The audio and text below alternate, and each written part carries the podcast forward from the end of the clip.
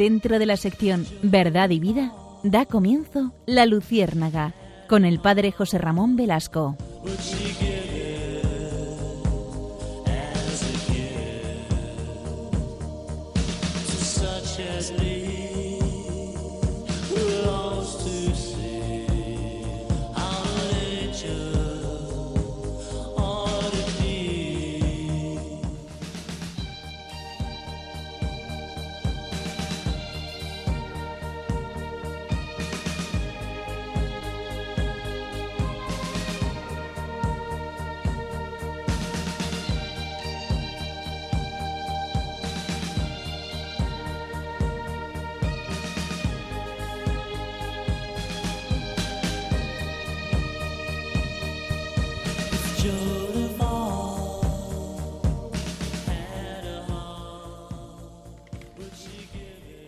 Corría el año 1947. Nacía en, la, actual San Petersburgo una mujer interesantísima, una feminista eh, radical que mm, estudia filosofía, es educada en el ateísmo oficial del régimen soviético, pero llega un momento en el que, eh, influida por lecturas, por ambientes, se convierte al cristianismo. Estamos hablando de Tatiana Goricheva. Y entonces eh, e-, esa conversión al cristianismo le lleva a una intensa actividad intelectual que provoca efectivamente su encarcelamiento. Estamos en los años 70 del, movimiento ruso, de, toda esta vorágine de, comunismo y de, persecución del cristianismo vivido con intensidad. Y escribe un libro que a mí se me hace esencial, por lo menos creo que, que nos puede ayudar a entender mucho el tema que hoy vamos a proponer. El libro se titula Hablar de Dios resulta peligroso.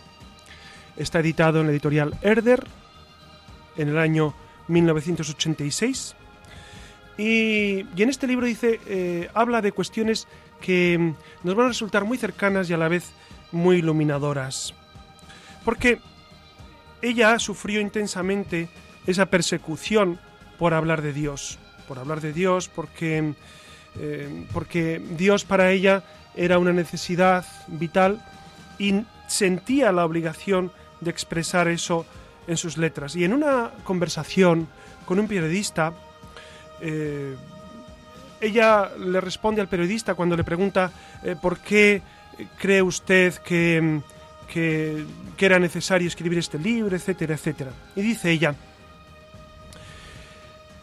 la KGB estaba continuamente detrás de mí.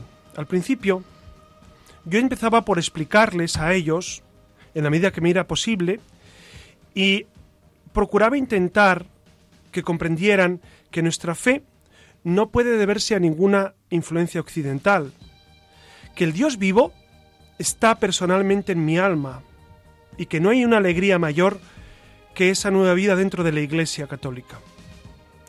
No sé si lograba que entendiesen algo aquellos hombres del KGB. Supongo que no. Esa gente desarrollaba una lucha implacable contra la fe, contra el espíritu, contra aquello que no era accesible a su inteligencia, pero consideraban como la máxima amenaza y el enemigo público más peligroso esta fe. Eran asesinos, cínicos, inhumanos, y tenían una astucia diabólica. No encontraban explicación materialista para las conversiones al cristianismo, pero eso no les impedía condenar a cualquiera, a cualquier persona moralmente luminosa, tranquila y de grandes dotes, les daba igual. Si alguien me pregunta qué significa para mí el entorno de Dios, qué es lo que esa conversión me ha hecho patente y cómo ha cambiado mi vida, puedo contestarle con total sencillez y brevedad. El Señor lo significa todo. Todo ha cambiado en mí y a mi alrededor. Y para decirlo con mayor precisión, mi vida empezó solo después de haber encontrado a Dios. Para las personas que hayan crecido en países occidentales, no es fácil de entender. Son personas nacidas en un mundo en el que existen tradiciones y normas y libertad religiosa. Estas personas han podido desarrollarse de una manera normal, leyendo los libros que han querido, eligiendo sus amigos y haciendo la carrera que han preferido. Han podido viajar a cualquier país. Pero yo he nacido en Rusia, en la Unión Soviética, en un país en el que los valores tradicionales de la cultura, la religión y la moral han sido arrancados de raíz de una manera intencionada y con éxito. Yo no vengo de ninguna parte y a ninguna parte voy. He carecido de raíces y he tenido que encaminarme hacia un futuro vacío y absurdo. En mi, adolescencia, sigue contando Tatiana Goricheva, tuve una amiga que se quitó la vida a los 15 años porque no pudo soportar todo lo que le rodeaba. Al morir, dejó escrita una nota que decía, soy una persona muy mala, cuando en realidad era una criatura de corazón extraordinariamente puro, que no podía tolerar la mentira y que no pudo mentirse a sí misma. Aquella muchacha se quitó la vida porque descubrió que no vivía como hubiera debido y porque, de alguna manera, había que romper el vacío que a uno le rodeaba y necesitaba encontrar luz. Pero mi amiga no encontró ese camino. Mi amiga era una persona demasiado profunda y extraordinariamente consciente para su edad. Hoy, a los 20 años de su muerte, yo puedo expresarlo en un lenguaje cristiano. Mi amiga había descubierto su condición de pequeñez, su condición pecadora. Había descubierto una verdad fundamental, que el hombre es débil, imperfecto y que necesita de Dios. Pero no descubrió la otra verdad, aún más importante, que es que Dios puede salvar al hombre, arrancarlo de su condición de caído y sacarlo de las tinieblas más impenetrables. De esta manera, de, esta, de este modo, las personas podemos encontrar esperanza. Esta es la experiencia, les cuento, de Tatiana Goricheva, que escribió este libro que creo yo que es importante leer o releer este libro que nos habla de un Dios escondido, pero un Dios real. Hablar de Dios resulta peligroso. Y hoy queremos adentrarnos en este mundo del hablar de Dios. ¿Es fácil? ¿Es difícil? ¿Cómo hablar de Dios? ¿Cómo comunicar a Dios hoy? Yo descubro que en muchos ambientes a mí bueno, mm, no es que me resulte difícil hablar de Dios, porque es mi misión, soy sacerdote y, como cristiano, aunque no fuera sacerdote, eh, esto lo tengo claro que debemos hacerlo, pero ¿está tan eclipsado el nombre de Dios? Es tan difícil en ocasiones en una conversación, eh, en un diálogo, en un escrito, e, e, en una conversación, ¿es tan difícil encontrar a Dios? ¿Es tan difícil? ¿Provoca tanto estupor a veces pronunciar la palabra Dios? parece como que existe una cierta eh, apatía, una cierta distancia a nivel social a este término, a Dios. Parece como que Dios no está presente. Parece, parece, porque luego descubrimos que Dios está presente en muchas realidades. Pero hoy, si, si les parece, queridos amigos, queremos adentrarnos e, en este mundo del hablar de Dios. ¿Cómo hablar de Dios hoy? ¿Qué términos usar? ¿En qué ambientes? ¿Cómo transmitir nuestra experiencia? Creo yo que, en este momento la experiencia es lo más importante, lo más importante. San Francisco de Asís, cuando comunicaba a sus compañeros de congregación la necesidad de predicar, les decía, salgan ustedes a las ciudades y anuncien el Evangelio, incluso con la palabra si es necesario. Es decir, lo importante es el testimonio, por supuesto, el testimonio de vida. Y decía San Francisco, incluso si fuera necesario también con la palabra pero primero el ejemplo. Ojalá que, nuestro hablar de Dios sea creíble, sea real. Por eso e, es un tema apasionante, creo yo, porque de esto depende mucho de nuestra vida. Incluso notamos una cierta eh, ausencia de Dios en nuestros medios, ¿no? Por eso vamos a, introducirnos en este tema. ¿Cómo hablar de Dios hoy? ¿Cómo hacer para que, para que Dios esté presente? Por eso muy buenas noches a todos, soy José Ramón Velasco y de una vez más les hablo en la Luciérnaga y nos acompaña Iria Fernández. Buenas noches, Iria. Hola, buenas noches. Buenas noches, Clara Fernández. ¿Qué tal? Muy buenas noches. Y buenas noches, Alex, que desde el control nos cuida y, y, y acompáñennos, verás, verán ustedes qué interesante este caminar por este hablar de Dios.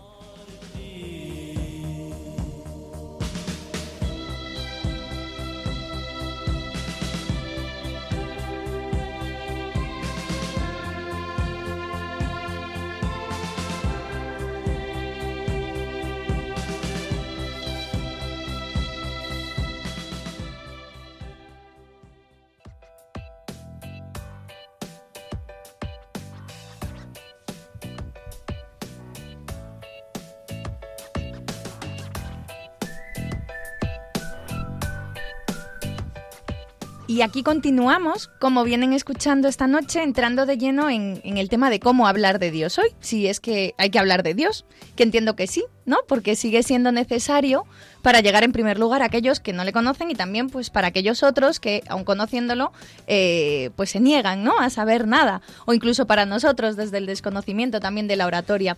Sin querer, pues parece que se está gestando una especie de, de fobia en nuestra sociedad actual que apunta a silenciar a Dios y todo lo que tiene que ver con la religión. Pero ¿por qué sucede eso? ¿No? Es por temor, es por odio, es por desprecio, quizás por dejadez. No sabemos muy bien de qué manera contestar, aunque lo que sí es cierto es que eh, los tiempos han cambiado y lo siguen haciendo, además a un ritmo vertiginoso, lo que nos obliga a la Iglesia, en nombre de todos, a estar sumamente, sobre todo, actualizados en materia de nuevas tecnologías para seguir llegando tanto a jóvenes como a no tan jóvenes. Veamos si en este caso es importante el medio o, en esencia, sigue siendo lo importante el mensaje. Y para arrancar con fuerza, vamos a compartir con ustedes unas palabras del anterior Papa, de Benedicto XVI, quien allá por el 2012 ya puso el, dedo en la llaga, ¿no? Al plantearse, eh, pues esta pregunta, ¿no? La de cómo hablar de Dios y, en esencia, esta fue la respuesta. Hablar de Dios, pues, quiere decir hacer comprender con la palabra y la vida que Dios no es el rival de nuestra existencia, sino su verdadero garante, el garante de la grandeza de la persona humana. Y con ello volvemos al inicio. Hablar de Dios es comunicar, con fuerza y sencillez, con la palabra y la vida, lo que es esencial. El Dios de Jesucristo, ese Dios que nos ha mostrado un amor tan grande como para encarnarse, morir y resucitar por nosotros, ese Dios que pide seguirle y dejarse transformar por su inmenso amor para renovar nuestra vida y nuestras relaciones.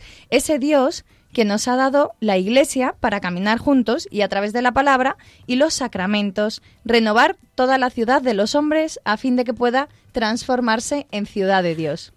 Es verdad, Iria, todo esto. Y, uno se pregunta siempre, ¿y si Dios es tan bueno? ¿Y si Dios es tan tan magnánimo con nosotros y nos da tantas cosas y nos da la salvación, ¿por qué eh, Dios está ausente en la sociedad? Eh, ser, una de dos. Y, aquí parafraseo a Dostoyevsky, ¿será que Dios no es tan bueno? ¿O, o será que Dios sí es bueno, pero el hombre eh, se ha olvidado de esa referencia? Porque luego quizás habría que concretar más el tema. Quizás eh, más que una ausencia de Dios, porque a Dios sí se le cita de vez en cuando, etcétera, etcétera. Hay una cierta ausencia de Jesucristo incluso, ¿no? Es decir, el término Jesucristo suena ya demasiado estricto, ¿no? Como, como dem demasiado escorado hacia un estilo de vida muy concreto que es el catolicismo o cristianismo, mejor dicho, en sentido más amplio. Y, y a mí me resulta curioso, ¿no? Si Dios es tan bueno, si Dios eh, está tan cerca de nosotros, como nosotros lo tenemos tan claro, los católicos lo tenemos muy claro, ¿no? Tenemos muy claro que Dios es la esencia nuestra, pero es que los católicos tampoco lo citamos. Claro. Porque, porque si uno dice, bueno, que los ateos o los musulmanes no citen a Dios, pues es evidente, es evidente. Pero, pero que los católicos, los cristianos, no citemos a Dios es, es, es, es un punto de mucha controversia a, al hilo de lo que estás diciendo, eh, hay, me acabo de acordar ahora de que hay un proyecto que están haciendo unos alumnos de Francisco de Vitoria, que se trata de un canal de YouTube que se llama Atrévete a buscar, donde responden a muchas de las preguntas que estás planteando, pues que se lo recomiendo a los oyentes para que tengan Atrévete las a buscar claras. en Sí, YouTube. es un bueno, canal, pues sí. lo buscaremos, sí, sí, sí, sí. Ah, Hay muchas iniciativas en los medios, en, en Internet, eh, en los cuales eh, hay, hay- hay espacios preciosos. Pero, pero yo, yo diría, además de Internet, que es, que es verdad, que está en el día a día, eh, en, en el- en la continuidad, eh, en, en nuestro movernos por la existencia, pues cuesta a veces eh, resaltar a Dios. Les voy a contar una experiencia que a mí me ocurrió hace unos años. Yo publiqué un libro sobre las misiones, las misiones en, en Quintana Roo, en, en México, con los mayas. Y entonces en el diario de Burgos, yo soy de Burgos, y entonces el diario de Burgos pues quisieron hacer una entrevista para pues para mm, de alguna manera dar publicidad, pu- publicidad al libro, etcétera, etcétera. Bueno, entonces me entrevistó, esto fue hace 15 años o así. Me entrevistó un periodista y entonces, bueno, pues estuvimos hablando un poco de mi experiencia allí y llegó un momento en que me preguntó por mi motivación para la misión. Y yo le dije, bueno, pues la motivación fundamental es eh, que Dios a mí me ha dado una certeza de salvación, me ha dado la alegría de vivir desde el punto de vista cristiano y yo tengo que transmitirla a los demás y, la misión cristiana es eso, es, es recibir de Dios y dar a Dios a los demás, luego con todo lo que eso entraña a nivel humano, a nivel espiritual, etc. Y entonces el periodista me dijo, oye José Ramón, perdona, es que eh, si, si citamos mucho a Dios no vas a vender mucho el libro. Digo, ¿cómo? ¿Cómo así? ¿Cómo así? Es- me dice, no, es, es que suena a, discurso a discurso un poco manido, ya caduco. eh, digo, pues, pues mejor no vendemos el libro. Si, es necesario obviar a Dios para vender, mejor no vendemos, ¿no? Creo que, que en la tesitura de nuestro mundo, Dios parece como algo eh, eh, tan caduco, tan pasado de moda, que, no está en conexión con, la realidad, ¿no? Y entonces por eso yo, no escucho, no escucho que hablen de Dios en entrevistas, en, en, textos, en, publicaciones. No se habla de publicaciones religiosas, sí, pero en otros, ámbitos no se habla tanto de Dios, ¿no? Porque parece como que te resta credibilidad. Parece como que citar a Dios eh, es una cuestión de señores o señoras, eh, bueno, pues que se han agarrado a la fe porque no tenían otra tabla de salvación. Les voy a contar ot- otra experiencia, hoy que estamos de experiencias. En una ocasión fui a un, a un congreso de, filósofos y entonces yo no iba como ponente, pero, pero, pero en algún momento pues eh, había, había un turno de, de- de- palabras, de, cada uno decía lo que, lo que quería expresar. Entonces yo pedí la palabra y me expresé y después de hablar un filósofo me dijo, bueno, es que desde tu postura eh, clerical es normal que pienses así. Digo, vamos a ver, vamos a ver, ¿qué quiere decir? Que por ser creyente, por ser eh, eh, hombre de iglesia, en este caso que soy sacerdote, pero cualquier católico, por el hecho de tener fe, ¿qué pasa? ¿Que no podemos razonar? ¿Se nos, se nos escapa la razón? Es más, ¿somos creyentes porque somos cortitos de mente? Y, por eso tenemos que, que, que fiarnos y abandonarnos en los brazos de un Dios que a lo mejor ni existe, según los, los no creyentes, porque no tenemos capacidad intelectual. Eh, vamos, no solamente e- es un insulto a la, mm, al sentido común, es un insulto pues, pues a las personas. La- las personas razonamos y creemos y Dios, creo yo, tiene que estar continuamente presente en nuestra vida, continuamente presente. Y- y- y el arte, la literatura, eh, la música, eh, 30 siglos de civilización nos hablan de esa unión continua de la fe y la razón. Y por eso eh, yo reivindico una vez más pues esa necesidad de que, de que Dios esté presente en el discurso cultural, el discurso social, el discurso político. A veces los políticos dicen, no, eh, los temas de, de- de moral son de moral para los curas en la sacristía. Y el resto es, no, perdone, la moral y el discurso ético tiene que estar presente en cualquier discurso filosófico, racional y político. Y político. Pero luego en Estados Unidos, cuando Obama... eh, se- Cita a Dios. Sí, cita a Dios Sí. y lo celebra cuando se hizo presidente. sí, eh, lo primero que hicieron fue ce- hacerlo celebrar. Bueno, sobre Obama deberíamos dedicar un, un- un- programa enterito. No, pero que Estados Unidos es eh, Bueno, la es el potencia dios de los más masones. moderna. Claro, claro, es el dios de los cambio- masones. Hay que tener mucho ojito porque, porque el, el dios de, de los norte- de, de este Mm. tipo, no los norteamericanos, que son hay católicos fervorosísimos y cristianos intensamente eh, practicantes, sino el dios de Obama y el dios que a veces cita Bill Clinton, también lo citaba mucho, es eh, el In God We Trust de los, de los billetes de dólar. es precisamente el Dios masónico, es, es un cierto fideísmo, es, es, un Dios en el que, bueno, tiene que estar en algún sitio, pero no tiene nada que ver conmigo. El Dios de la Ilustración, el Dios del siglo XVIII, el Dios de Kant en el fondo. Eh, es un Dios que está, es un Dios en el cual creemos, pero es un Dios que no tiene implicación en mi vida. Una cosa es, es Dios, que bueno, las cosas de Dios están en Dios, y lo cito incluso, como Obama en sus discursos, y otra cosa es mi día a día, mi continuo. Pensemos, pensemos, la vida humana para Obama tiene gran sentido cuando está continuamente defendiendo los planes de Planet Parenthood, cuando está continuamente defendiendo a Hillary Clinton en su proyecto de desestabilizar la familia, en su proyecto de, de, afirmar cuestiones absolutamente en contra de la moral, ¿Dios cuenta para algo? ¿O es algo que decora? Algo? Yo estoy convencido que, que, para los masones Dios es un elemento decorativo, es un elemento, y, y fíjense qué afirmación tan gruesa, Ojalá, ojalá alguien me diga, no, no estoy... Bueno, yo estoy absolutamente convencido que para la masonería en general y para estos ilustrados, que, sigue habiendo estos ilustrados en el siglo XXI, pues Dios es un elemento que está bien, está bien, decora, pero no influye en tu día a día, en tu vida, eh, en tu caminar, en tu, eh, en tu moral, en, en, tu, no sé, en tus opciones, no influye Dios. Una cosa son tus opciones y otras tus creencias, dicen ellos, ¿no? Bueno, pues ya han escuchado, ya ven que intensa viene la noche hoy, así que acompáñennos en este paseo nocturno y noctámbulo para descansar también un poco en el Señor.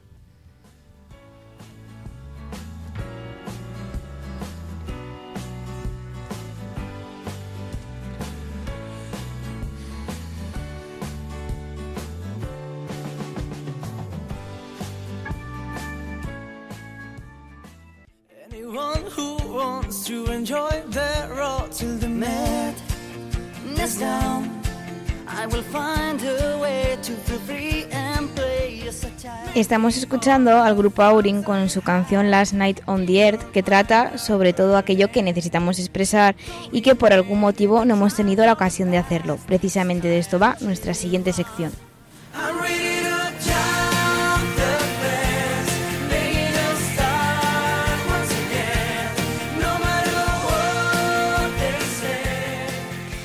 Muy buenas noches. Comenzamos Destellos en la Red, un apartado en el que queremos que seáis vosotros, los oyentes, los participantes en aquellos temas que más nos interesan y que están a la orden del día. Desde aquí, desde la Luciérnaga, os invitamos a comentar, opinar y preguntar todo aquello que os inquiete y sobre lo que necesitáis que os respondan, pues será el Padre José Ramón quien con sus respuestas ilumine vuestras dudas. Pero ahora dejo apartado unos instantes el tema de la red, al que volveré después para analizar eh, con vosotros cómo se comunica a Dios en el mundo actual.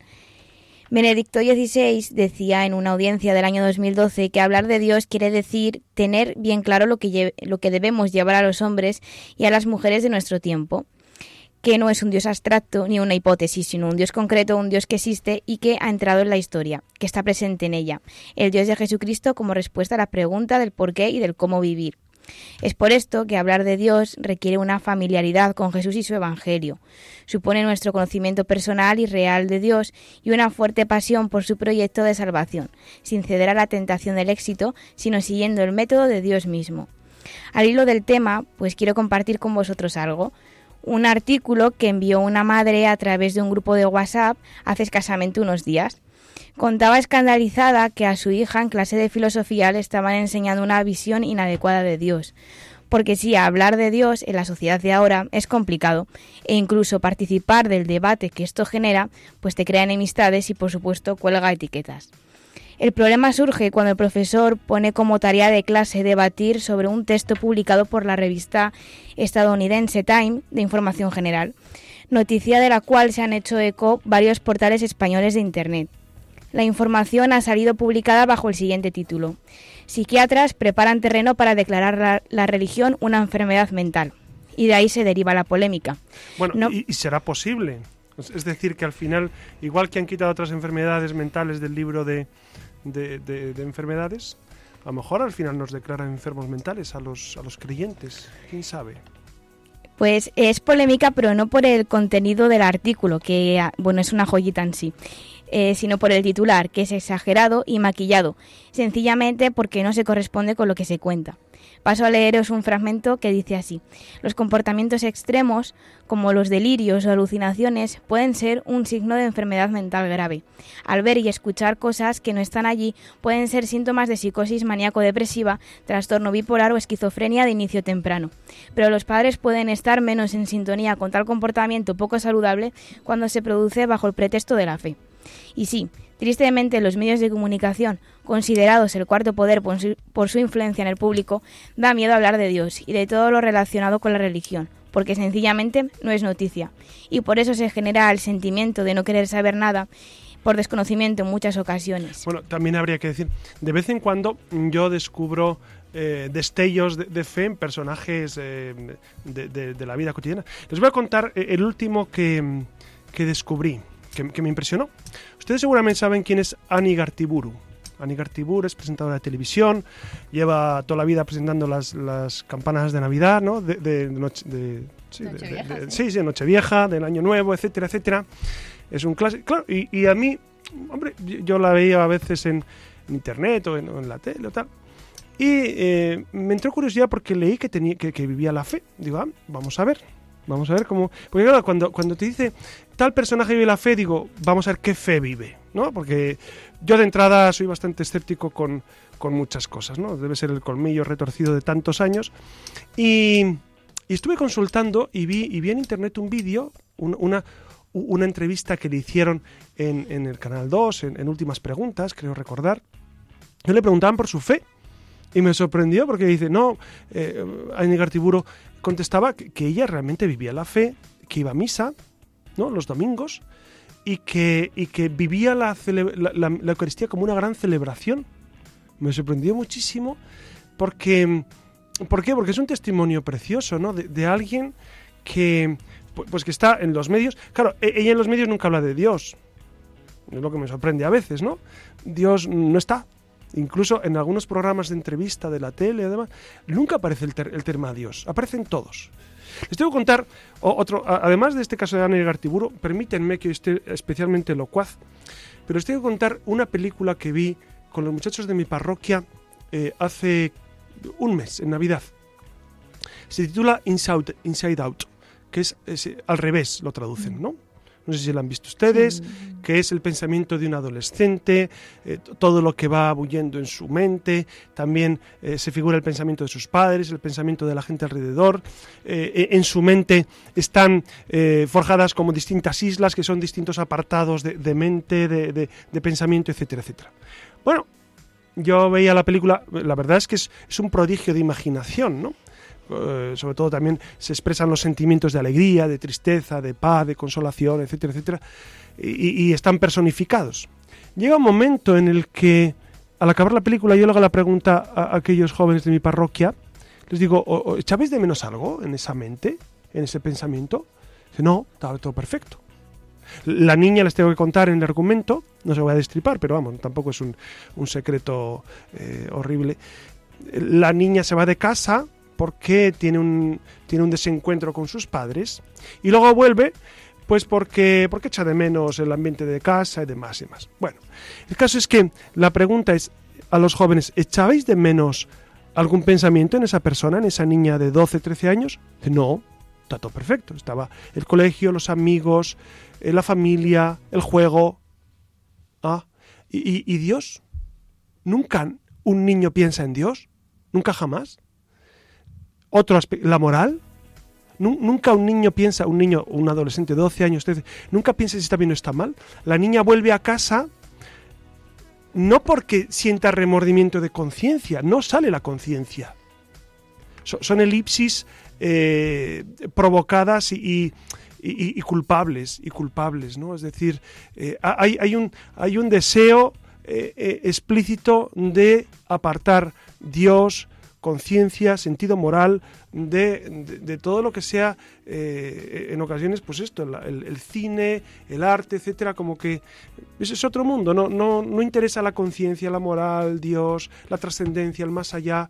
En general, aparece en contadísimas ocasiones. Por eso es penoso que, esto esté ocurriendo y nosotros tenemos que defender este retorno a los grandes temas sobre Dios. La pregunta principal que nos planteamos hoy sería pues cómo hablar de Dios en nuestro tiempo. Pues tenemos que comunicar la fe, como lo hizo San Pablo, que no quiere decir traer a sí mismo, sino decir abiertamente y públicamente lo que ha visto y oído en el encuentro con Cristo, lo que él ha experimentado en su vida ya transformada por aquel encuentro. Es llevar a Jesús, que se siente en sí mismo y se ha convertido en el verdadero sentido de su vida, para que quede claro a todos que Él es necesario para el mundo y decisivo para la libertad de cada hombre. Como dice Monseñor Rafael Conde Alfonso, el mundo secularizado en el cual vivimos muchas veces se cierra al conocimiento de Dios, o bien por desinterés o porque se siente deslumbrado por los muchos resplandores de la sociedad.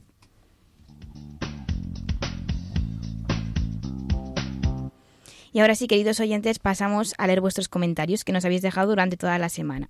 Por correo electrónico, Antonio nos pregunta cómo podemos evangelizar en nuestro ambiente cotidiano, cómo hablar de Dios en el trabajo con los amigos. María López quiere saber cómo se puede hablar de Dios ante una juventud que tiene los ojos cerrados y ante un mundo tan secularizado. Andrés quiere saber cómo quiere saber afrontar estos temas de debate en la universidad, porque dice que es difícil en ocasiones no sentirse rechazado por los compañeros. Y Luisa comenta que tiene dos hijos adolescentes y que a pesar de formar parte de una familia creyente, pues a veces no saben responder a los chicos de su edad ante determinados temas religiosos. Nos pide a ver si el padre José Ramón puede recomendarles algún libro para que además de leerlo los padres, pues puedan recomendarlo a los chavales. Pues José Ramón, ¿qué nos dices acerca de los comentarios que acabamos de leer? Bueno, la, verdad es que son preguntas eh, para escribir eh, varias bibliotecas, porque eh, ¿cómo podemos evangelizar en nuestro ambiente cotidiano? ¿Cómo hablar de Dios en el trabajo con los amigos? Yo, yo creo que, el, primer, el primer modo de hablar de Dios es con nuestra vida. Nuestra vida, siempre Fray Ejemplo es el que mejor predica, el que mejor anuncia, el que mejor habla de Dios muchas personas eh, solamente con ver eh, la caridad que emana de nuestras vidas, pues eso es un, es un modo precioso.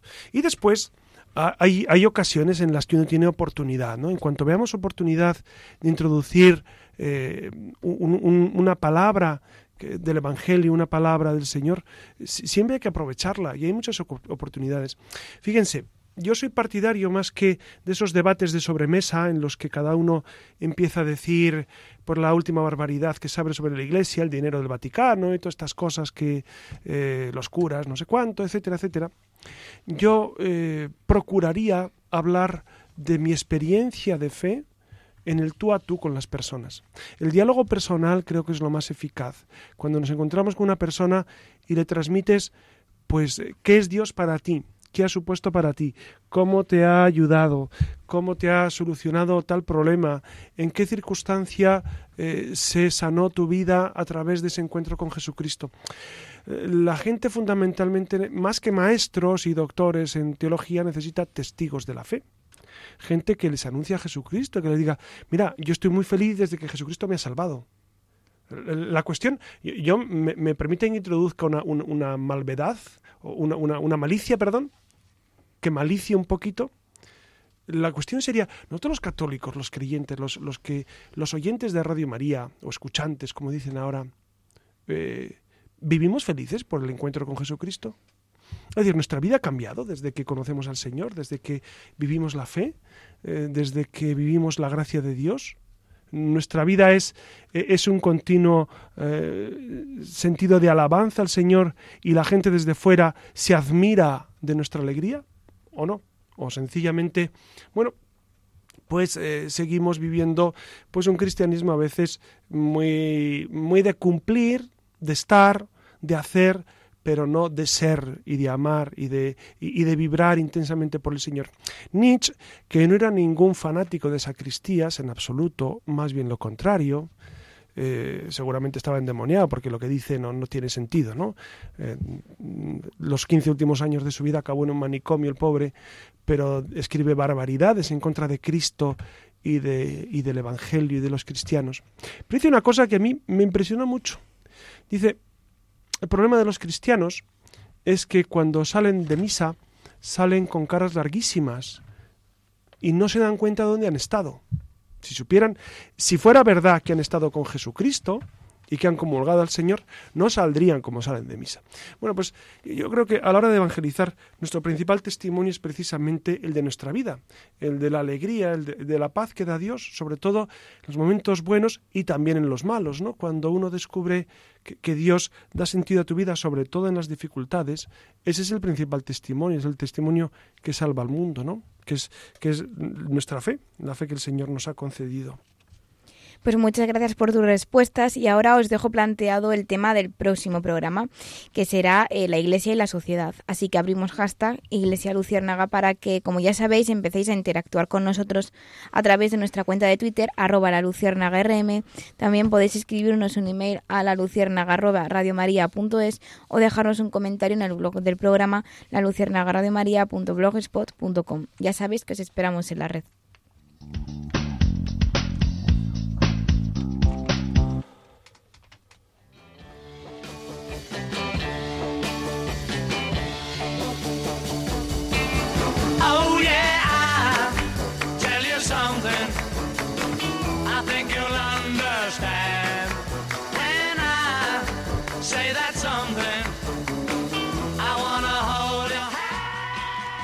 Pues como vienen oyendo, ¿no? Vienen escuchando, pues estamos en un mundo que abusa de las palabras hasta vaciarlas de sentido. Por tanto, hablar de Dios supone un desafío. Y es que Dios como palabra, como sustantivo, ya me entienden, en nuestro mundo también se ha abusado mucho de ese sustantivo hasta desvirtuarlo por completo. No sabemos hablar de Dios porque hablamos demasiado pero mm, no sabemos tampoco ni siquiera lo que decimos, ¿no? Por tanto, tenemos un problema. Hablamos, pero no sabemos hablar, no sé si me entienden. Sin ir más lejos, es un problema bastante común entre la gente de parroquia, el no defender, el no saber defender los argumentos, ¿no? Es habitual que un católico fuera de su entorno de la parroquia, en su puesto de trabajo, como comentábamos antes, o en la familia, pues se vea acorralado eh, por algún comentario que no gusta o simplemente una pregunta que, que suelen lanzar como un dardo envenenado. Y es ahí precisamente cuando debemos saber contestar, que no es otra cosa que ir de cara con la palabra. Pero, ¿por qué es necesario hablar de Dios hoy? Esta quizás podría ser una buena pregunta para continuar con el tema de esta noche y, bueno, por varias razones, ¿no? Sin ir más lejos, eh, como esta noche además está claro que viene de experiencias y de anécdotas, eh, les voy a, voy a compartir con ustedes también una experiencia mía como docente, ¿no? De un centro público, un instituto de la Comunidad de Madrid. Y eh, bueno, se trata simplemente, eh, es, es, un dato representativo como creo que va a suceder en otros muchos centros, ¿no? Estamos en una de las sesiones del trimestre abordando pues una lectura que se contextualiza en 1492 y les eh, no pregunta a los chavales que qué es lo que sucedió en esa fecha, un poco para que cuenten. Y, y cuando surge el término de la reconquista, se presenta como algo enormemente complejo de entender para los alumnos, y cuando y todavía esto se incrementa la dificultad cuando hablamos de las tres comunidades étnico-religiosas que coexistían por aquel entonces y ya ni siquiera, eh, bueno, ya es, es, una temeridad intentar plantear el debate, o sea, intentar que entiendan que es un judío y que es un cristiano. Pero la anécdota viene porque eh, les intentaba eh, explicar para que entendieran mejor la lectura que el judío, para los judíos Dios todavía no ha llegado, sino que Jesús era un profeta. En cambio, para los cristianos, para nosotros ya teníamos a Dios que había muerto y resucitado. Pues no se pueden ustedes ni imaginar la cara de atónitos, 31 alumnos pequeños, eh, bueno, pequeños, 14 años, que no entendían el concepto de Dios.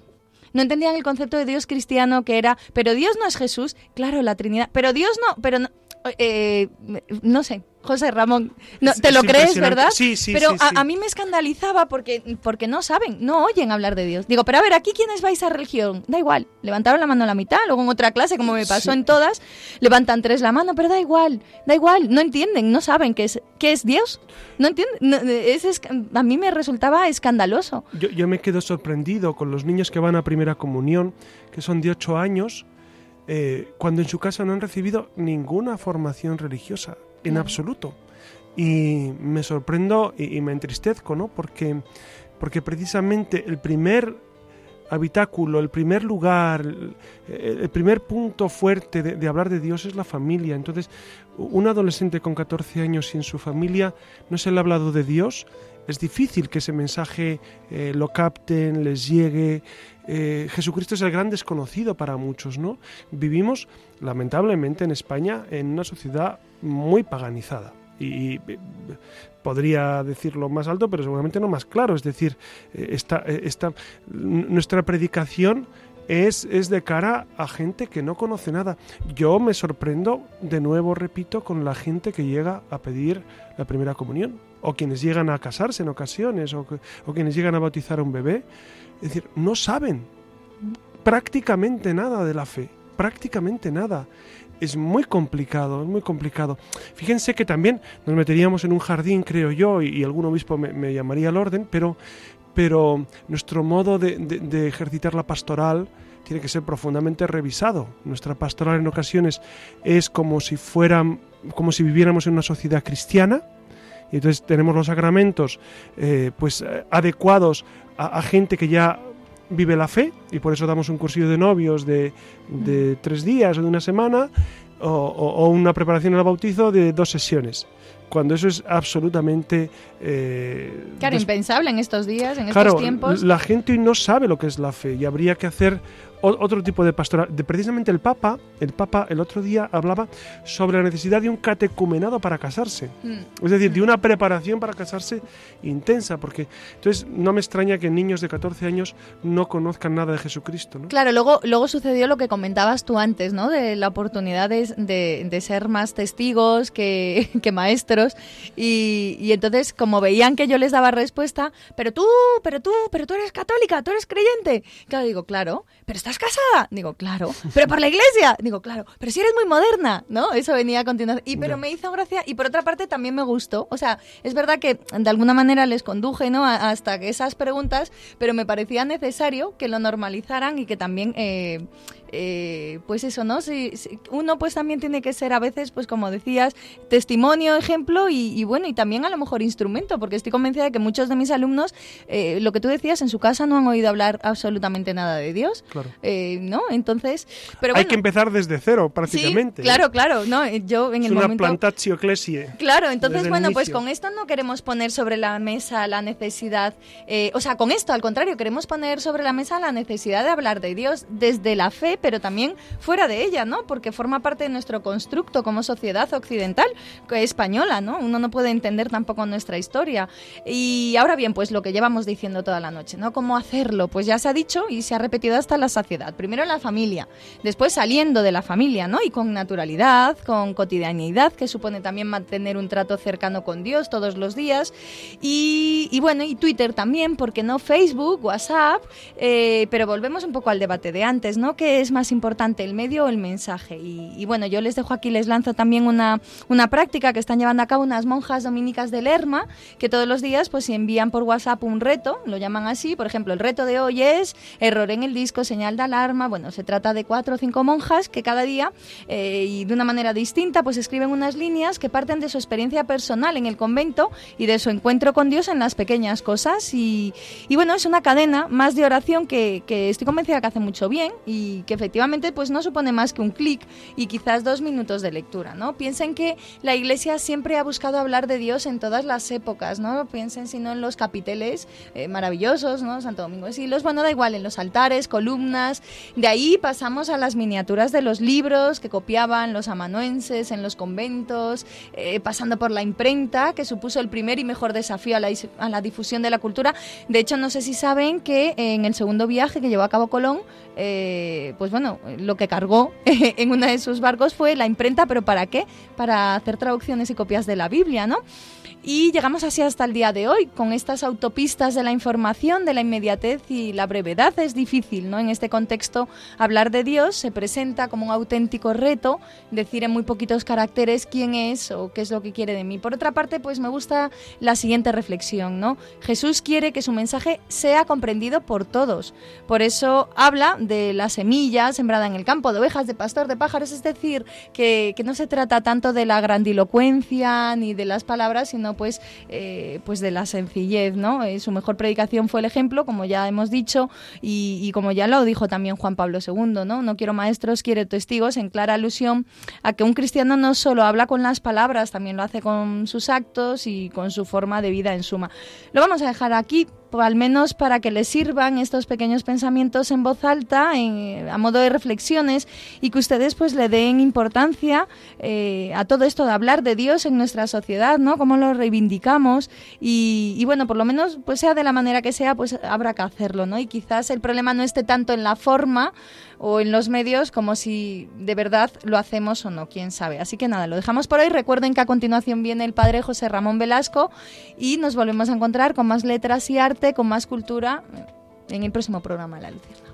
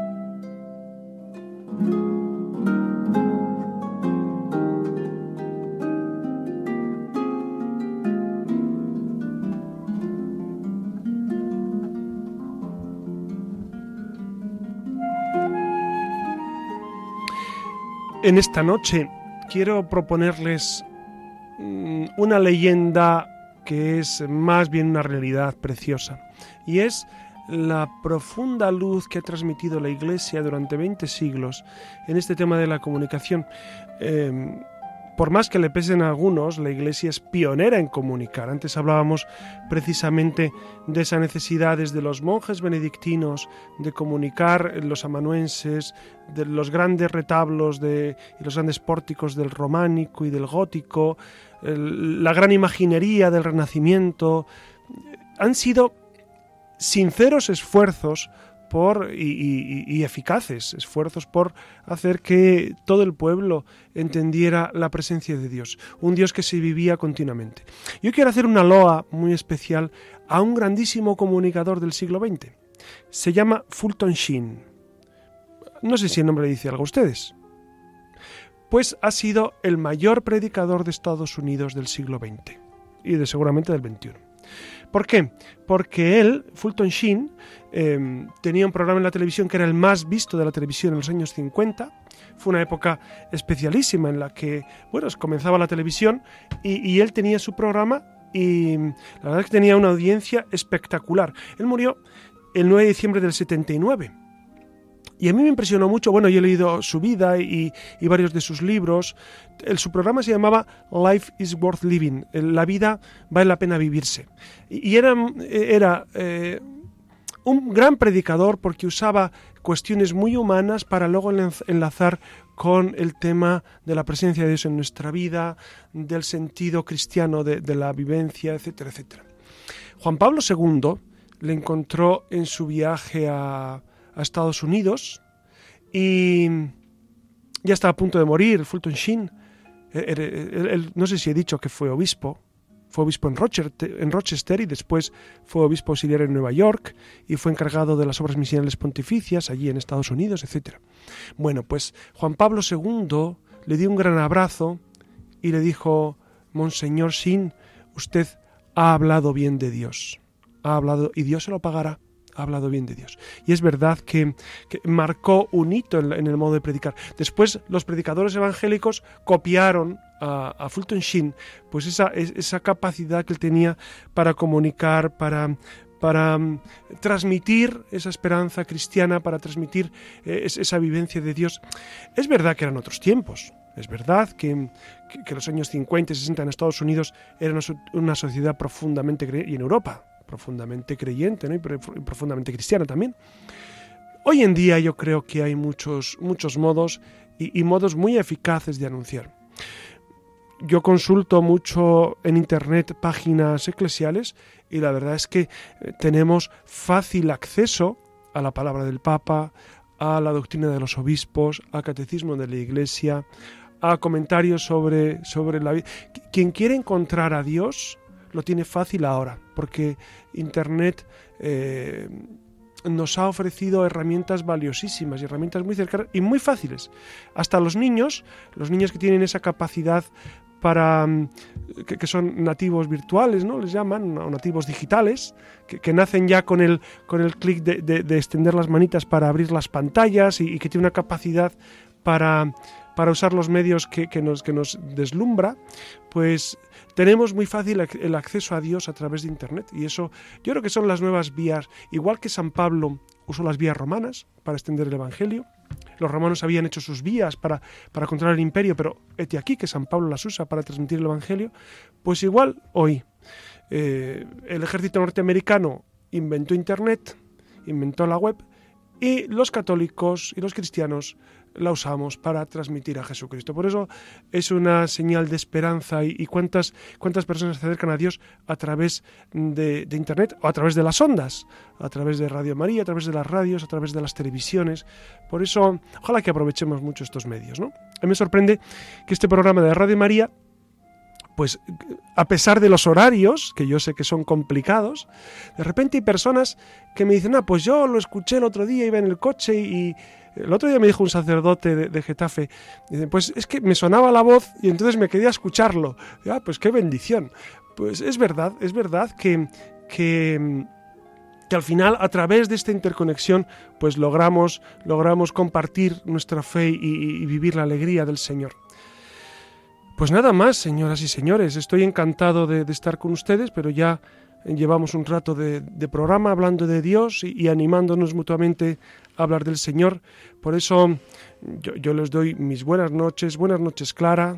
Muy buenas noches. Buenas noches, Siria Fernández. Buenas noches. Buenas noches, Alex, que nos ayuda desde el control. Y a todos ustedes que descansen mucho y que, y que nos animemos todos a transmitir la presencia de Dios. Les ha hablado su amigo José Ramón Velasco.